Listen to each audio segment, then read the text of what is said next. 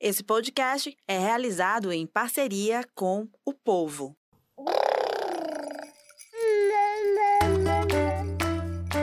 Você ouve agora o MamiCast, o seu podcast de maternidade com informação e leveza. Olá, família! Sejam muito bem-vindos e bem-vindas ao MamiCast de hoje, desta quinta-feira, dia 5 de outubro de 2023. Eu sou Raquel Gomes, sou jornalista, sou mãe da Serena e da Martina e toda semana estou aqui trazendo novos conteúdos, novos profissionais que têm ligação direta ou indireta com essas áreas, esse universo da maternidade. Então, estou falando aqui da gestação, eu estou falando da maternidade em si, da infância também, né? São ah, áreas pelas quais a gente é, percorre toda semana, trazendo sempre informações com embasamento científico, né? Tudo que tem aqui é muito bem apurado, então a gente tem esse cuidado de trazer o melhor, os melhores profissionais para você, para você estar tá muito bem informado também. Então, se você é rede de apoio, se você é pai, mãe, cuidador, se você está sempre ali próximo desse universo infantil, é importante que você esteja também muito, esteja também muito bem atualizado, você esteja por dentro dessas questões. E hoje o tema que a gente vai trazer, que a gente não conseguiu fazer na semana passada, é, falando sobre setembro amarelo, na né, questão da saúde mental, que é muito importante, né? E, e os adultos se, estão começando a se preocupar um pouco mais, mas o nosso olhar hoje é para a saúde mental, para esse olhar voltado para as nossas crianças, né? Então, até que ponto que uma ansiedade infantil, ela é normal, ela é considerada normal, é considerada coisa de criança, e até que ponto ela já chega a se tornar preocupante, ela já precisa de um olhar, de um tratamento mais adequado, de levar mesmo o caso ao consultório, de levar a criança mesmo para é, é para ser ouvida, né? Para ouvir essas questões com mais profundidade. Então, para trazer esse tema, para falar desse tema com muita propriedade para vocês, é claro, a gente traz hoje aqui no MamiCast a Bárbara Serpa. Ela é psicóloga, ela tem formação em análise do comportamento infanto-juvenil e ela atua também na área clínica, recebendo e atendendo é, crianças, adolescentes e também adultos. Eu também converso hoje aqui com a Emanuela Queiroz, a Manu, que eu vou me referir sempre como Manu, porque, enfim, eu já sigo há tanto tempo a Manu que eu me acho íntima dela. E hoje eu vou falar com a Manu também, que é psicopedagoga clínica. Ela também trabalha diariamente com crianças no consultório. Ela tem muito essa experiência aqui para trazer para a gente aqui no programa também. Meninas, então, como o episódio hoje é mais curto mesmo, por conta né, desses nossos probleminhas técnicos de hoje, a gente vai direto ao ponto, né? Falar de ansiedade infantil, é, como é que eu posso. Co... Perdão, quais são os sinais, quais são aqueles pontos que eu devo prestar mais atenção na minha criança que podem ser um sinal vermelho, um sinal amarelo? Eu acho que a gente confunde muito a animação, a alegria das crianças com ansiedade. Né? Então, a ansiedade ela não é euforia, não é a criança ficar animada para ir para uma festa de um coleguinha, não é ela ficar contando dias para ir para uma viagem. Né? A ansiedade infantil vem quando ela impacta ali na qualidade de vida da criança, né? Quando ela não consegue viver o momento dela presente, quando ela começa a pensar em situações catastróficas que nunca aconteceram. Então ela começa a imaginar que ela vai para esse aniversário e que não vai ser legal e que vai ser muito ruim e que meu Deus do céu, ninguém vai brincar com ela, né? Então a ansiedade ela vem com pensamentos catastróficos de possibilidades de caminhos que a gente não sabe se vai acontecer. E quando essa criança para de viver a vida dela no aqui, no agora, né? E ela vai vivendo essas ideações que não existem. E isso vai impactando nas relações na escola, né, com os coleguinhas, no processo de aprendizagem, né, vai dificultar na concentração dela, na atenção dela, né, na forma de brincar, ela vai querer, não vai conseguir brincar, não vai conseguir usufruir dos momentos de lazer e de prazer que estão acontecendo ali no presente. Olha só, Manu, se apresenta e é. vai chegando, que a Manu tá online, tá, gente? Para quem tá só ouvindo, não tá vendo. Vai lá, Manu. Boa tarde, queridas famílias. É, e é muito importante, né, a gente conseguir distinguir esse processo, né, e a gente vai ver muito de maneira até mais intensa hoje, com o histórico que a gente aconteceu nos últimos anos, também vai ficar muito evidente no ambiente escolar. Então, a gente vai, nós iremos perceber também algumas situações presentes ali. O isolamento na hora do intervalo, do recreio, né? Ali a criança fica mais isolada, ela fica mais resistente nesse processo de interação, é, o interesse também é, perde é, aquela comunicação e às vezes, inclusive, é, a criança ela começa a entrar num processo de desatenção que pode ser, inclusive, confundido com um processo. Essa criança está muito desatenta, né? Será que, o que, é que aconteceu? E entra até no processo, às vezes, algumas pessoas começam a levantar essa desatenção associando com um TDAH, né? E aí entra um dado clínico. As crianças com TDAH, não necessariamente vai ser um TDAH, mas as crianças com TDAH, elas têm mais 30% de chances de apresentar a depressão. Olha só, que grave, né? Manu, já que você falou nesse ponto, eu vou já puxar esse, essa que me veio agora. E podcast é assim, tá, gente? Veio na cabeça, falou. Não dá para esperar, senão a gente perde. E aí não fala. Manu, você falou do TDAH, né? TDAH, mais precisamente. E hoje você tem notado, né, no, no, no consultório, enfim, diariamente na clínica, é, que as pessoas estão generalizando muito, ou então se preocupando demais, uhum. ou então achando que tudo é TDAH. Como é que tá isso para vocês duas, né? Pode começar, Amanda, já que você na tá clínica, falando.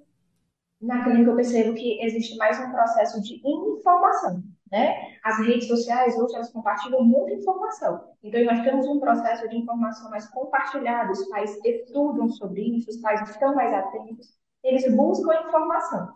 Mas o que é que a gente também que consigo observar?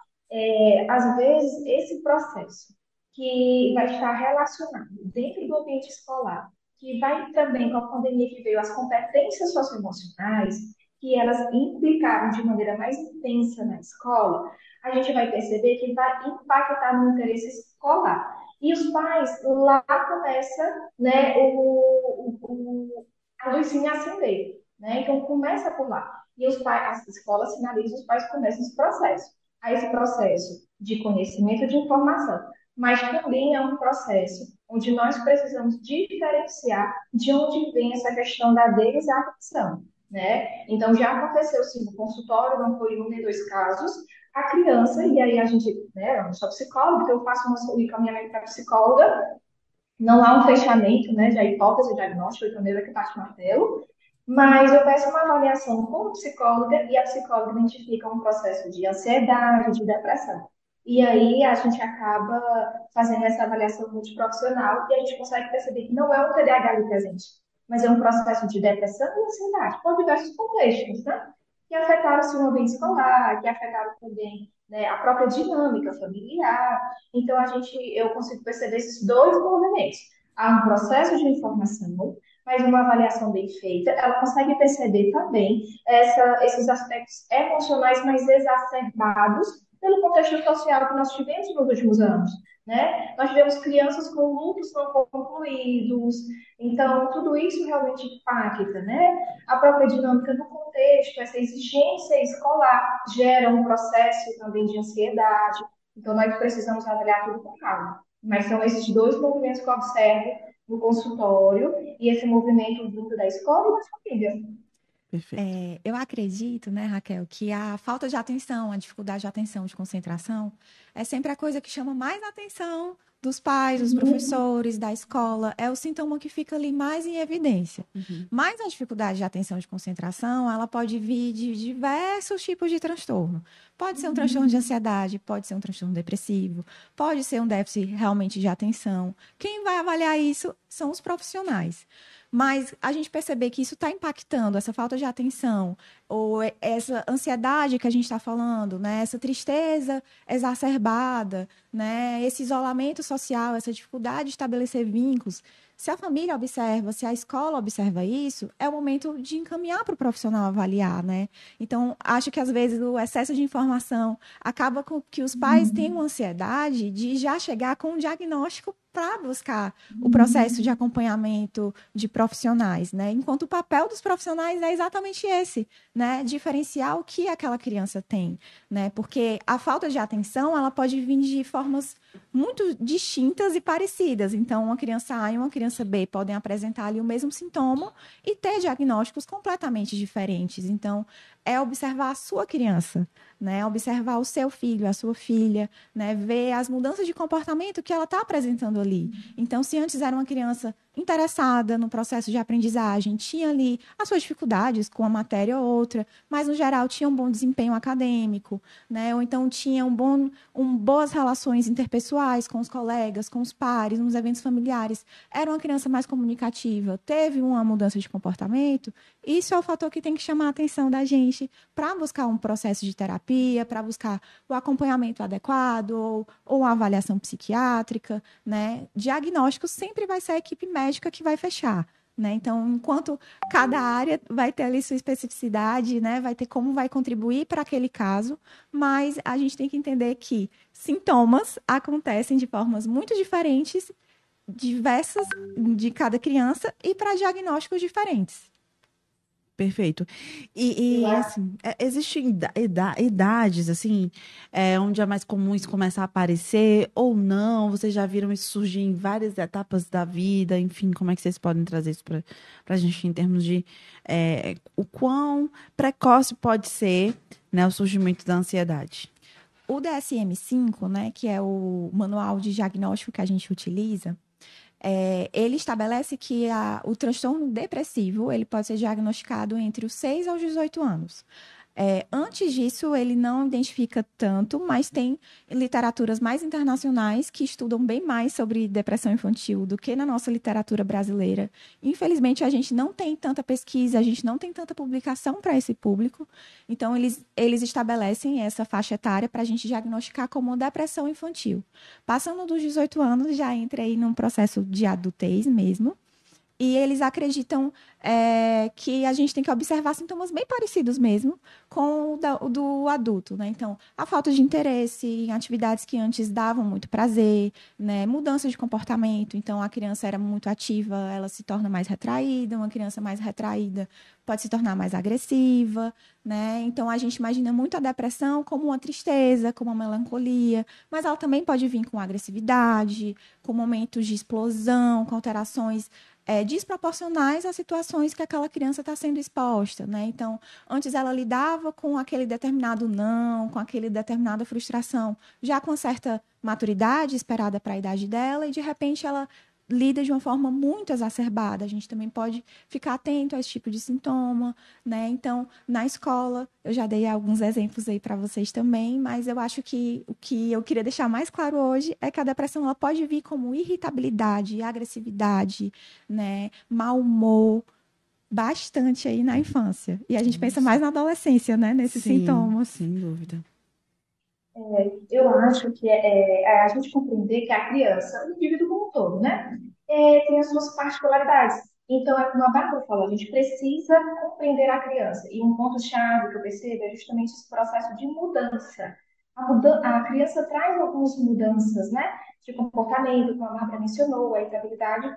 Então, o pai que acompanha esse processo, com esse olhar direcionado para a criança, ele é um dos grandes indicadores, né, e essa manifestação de maneiras diferentes em cada criança, em cada adolescente, entra muito na particularidade.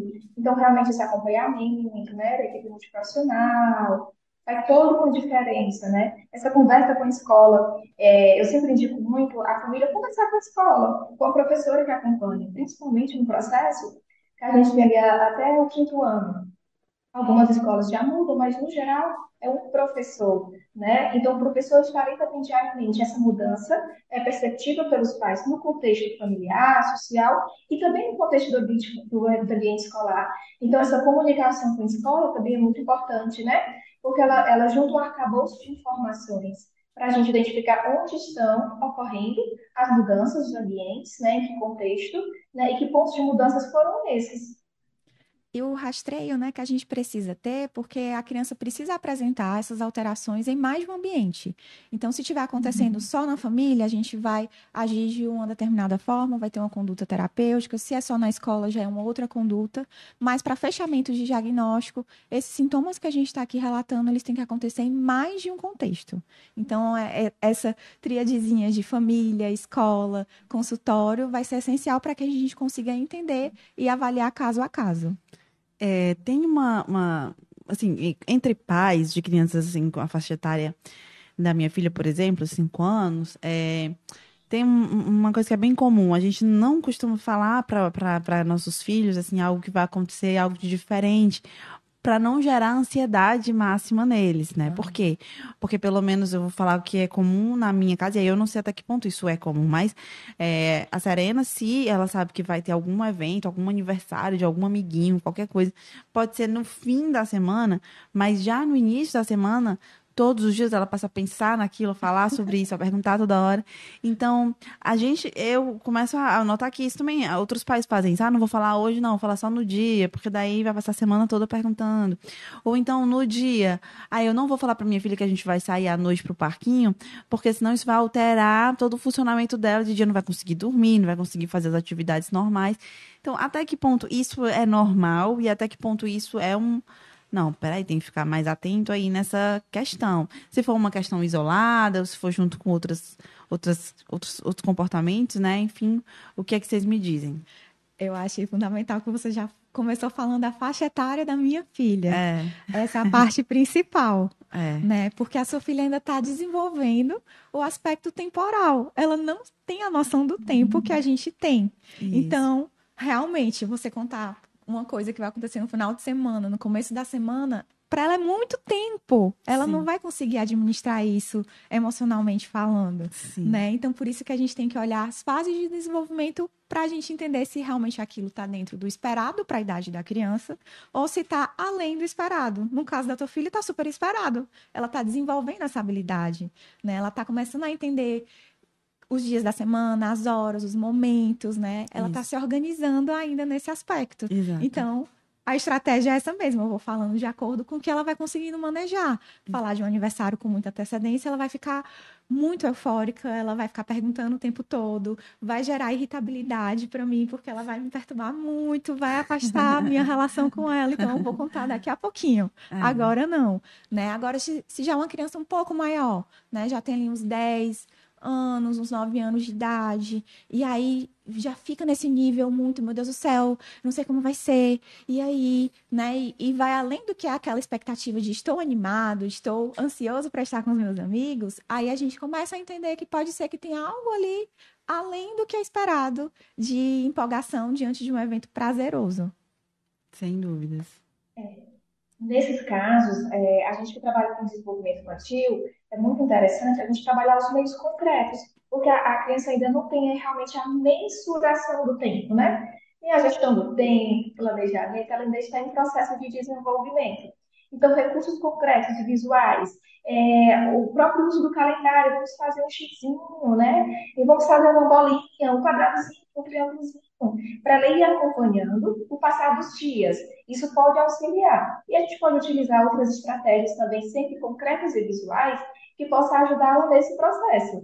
Né? Às vezes, um, um, um desenho de uma pizzazinha filha, faltam cinco dias, eu vou pegar uma pizza, mas ela tem cinco partes, porque cada pedacinho de pizza representa um dia da semana. Então, eu vou tirando cada pedacinho, esse aqui é o da segunda, esse aqui é o da terça, né? até chegar no aniversário de sexta. Então, a gente consegue, mas também sempre avaliando como essa dinâmica da criança, né? Porque acaba que é uma antecipação, né? Uma previsibilidade. E esse recurso concreto é uma maneira de ajudá-la nessa mensuração, que ela ainda está em desenvolvimento. Ah, olha só, viu? Eu estava aqui pensando, enquanto a Manu estava falando, né, que uma diferença que a gente tem que ter é que existe o sentimento de ansiedade, existe o transtorno de ansiedade, né? Todo mundo vai ter sentimento de ansiedade. Eu vou ficar nervosa diante de uma situação de avaliação, eu vou ficar nervosa diante de uma situação de exposição social, é, que eu não conheço ninguém. Então, um exemplo, hoje eu cheguei aqui na rádio, eu não conheço ninguém, peguei trânsito para vir para cá, meu Deus do céu, será que vai dar certo? Como é que vai ser quando eu chegar lá? É uma ansiedade esperada inesperada. É uma situação que eu não conheço, que eu não tenho essa previsibilidade né? Agora, se eu já venho para cá todos os dias, eu, eu sempre venho aqui e gravo podcast, e eu continuo com esse medo muito intenso, né? Pensando que todas as coisas vão dar errado constantemente, isso a gente poderia pensar num transtorno de ansiedade. E isso também vai acontecer com as crianças, né? É, antes da gente iniciar, você estava falando comigo, né, Raquel? Assim, nossa, as pessoas não pensam que as crianças podem ter ansiedade, que as crianças podem ter depressão. E acontece tão parecido quanto acontece com a gente na vida vida adulta, né? Então, se isso vai impactando e em situações, a gente está pensando que numa situação prazerosa e ela vai se tornando catastrófica para essa criança, então assim, não vai dar certo eu ir para o parquinho. Porque se você não chegar no horário, né, meu Deus do céu, então eu não vou conseguir brincar. Porque aí, se eu for brincar só dois minutos, então não vai servir de nada. Isso Sim. é um pensamento super catastrófico para uma criança, né? Sim. Então é nesse sentido da gente ir diferenciando uma euforia, meu Deus do céu, eu quero que chegue logo, de uma possível ansiedade que está além do que é esperado. Uma ansiedade patológica. Uma ansiedade patológica. Perfeito. E, e, eu também queria entrar nesse assunto de alguma forma, já que a gente está falando de ansiedade, de depressão infantil, né?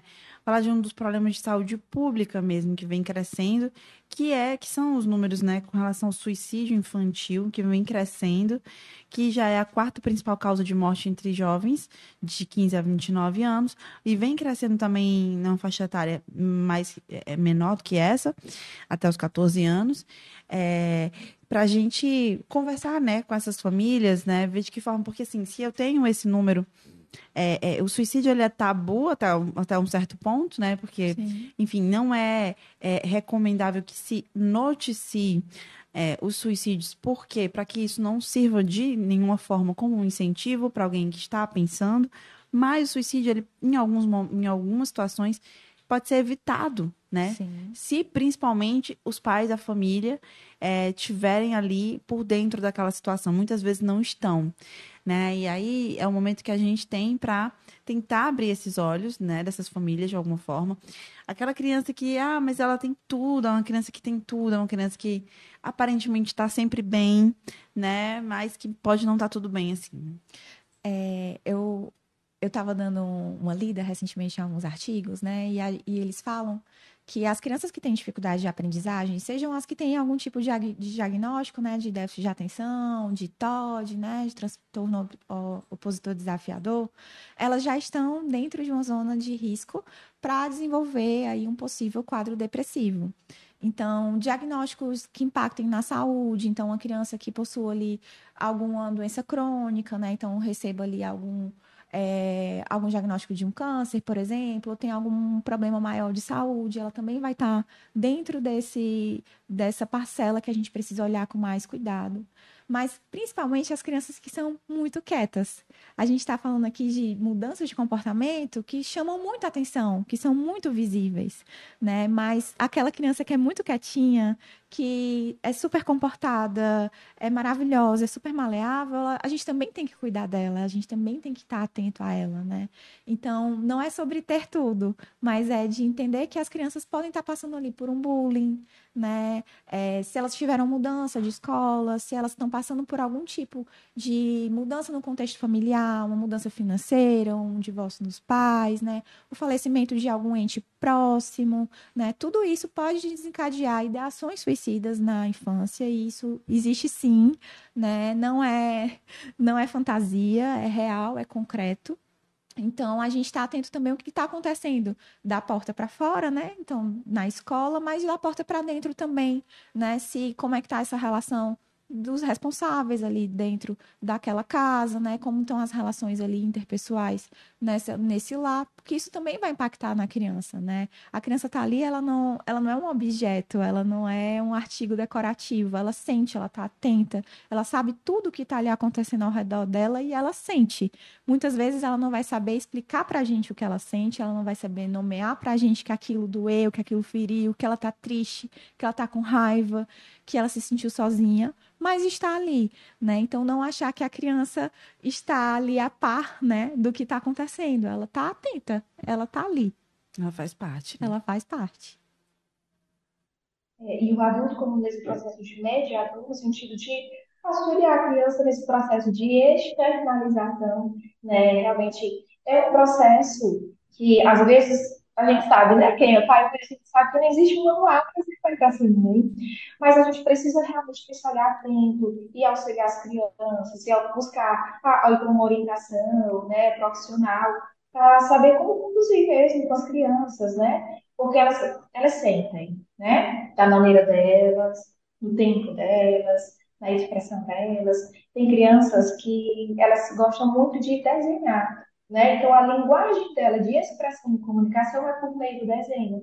Né? Até em alguns momentos, assim, no consultório, às vezes os pais têm uma dificuldade de comunicação com a criança, eu comento assim, nossa, precisa que ele muito de desenhar? Faça o seguinte, sempre um dia com ele e pergunta, filho, vamos desenhar como foi o teu dia? Já sei, então vamos desenhar, é, como é que você, hoje foi, você se sentiu hoje? Se sentiu alegre? Triste, né? Então, assim, a gente começa aí esse papel de mediador da criança. E o pai, ele não precisa ir naquele, naquele pontapé da pergunta direta, né? Mas com a criança, a gente pode utilizar um processo mais lúdico, as historinhas nos auxiliam muito nesse processo, mas a criança sente, né? Do jeitinho dele da expressão. Então, a, nós, adultos e os pais, é, nós temos esse papel de auxiliá-los nesse processo de externalização e até a melhor forma, né? É, as, a, a modular também as habilidades de situações que as crianças trazem, que aconteceram, de como elas se sentiram de alguma forma, a criança, às vezes, ela vai precisar muito desse processo, desse exemplo, dessa, desse exemplo até explícito, né? Então, a gente ajuda a criança.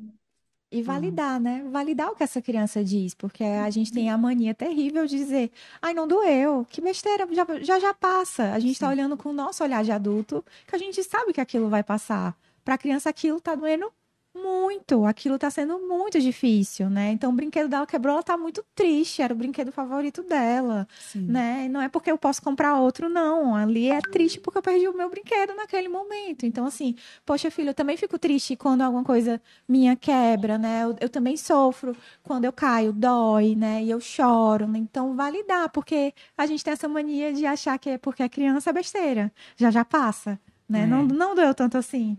Exato, meninas. Olha, eu aqui na minha cabeça tem vários outros pontos para tratar. Eu acho que essa conversa não acaba por aqui. Primeiro que a gente pode falar da ansiedade é, infantil em diversos aspectos, né? E me vieram várias ideias aqui agora que infelizmente a gente não vai conseguir contemplar, né? Porque o nosso tempo acabou. Uhum. Mas é, fica aqui o convite para vocês duas. Eu acho que muitos pontos foram muito importantes. Gostei muito, Manu, gostei muito, Bárbara, de várias falas que vocês trouxeram, sabe? A questão de, de realmente ser o adulto mediador, de enxergar que a gente tem esse papel sim com as crianças. Nosso dever é acompanhá-las, é ajudá-las nisso. Nós somos os adultos. Então, é, é um excelente é, é olhar e também, é claro, Bárbara, todo esse, toda essa essa parte mais prática que a gente precisa ter, esse conhecimento que você trouxe aqui para a gente hoje, é, mesmo conhecimento científico, de o que a gente deve saber para ser esse mediador, para olhar um desenho e saber que algo ali pode não estar tá tudo uhum. bem. Então, assim, vocês se completaram de forma muito bonita hoje aqui. E a gente fica, né, com esse convite para os próximos episódios. Muito, muito, muito obrigada por estarem aqui com a gente hoje, Manu, online, mas parece que ela está aqui do nosso parece. lado. e a Bárbara também, tá? Obrigada pelo convite, Raquel. Foi um prazer. Prazer nosso. Prazer conhecer a Manu também. Foi um prazer, muitíssimo obrigada. E quem sabe a gente se encontra presencialmente posteriormente. Né? É, quem sabe a gente não faz um episódio presencial, nós três. Bom, eu queria agradecer também a você que acompanhou com a gente o episódio, que participou, ou você que vai ouvir esse episódio é, em outro momento, porque não deu para assistir na hora, enfim, o ao vivo, mais complicado mas que está aqui com a gente também na audiência de sempre. O MamiCast é um podcast parceiro do grupo O Povo de Comunicação. Então, toda semana estamos aqui, três da tarde, no nosso encontro marcado. Até a próxima semana. Vamos lá. Você ouviu o MamiCast, o seu podcast de maternidade com informação e leveza.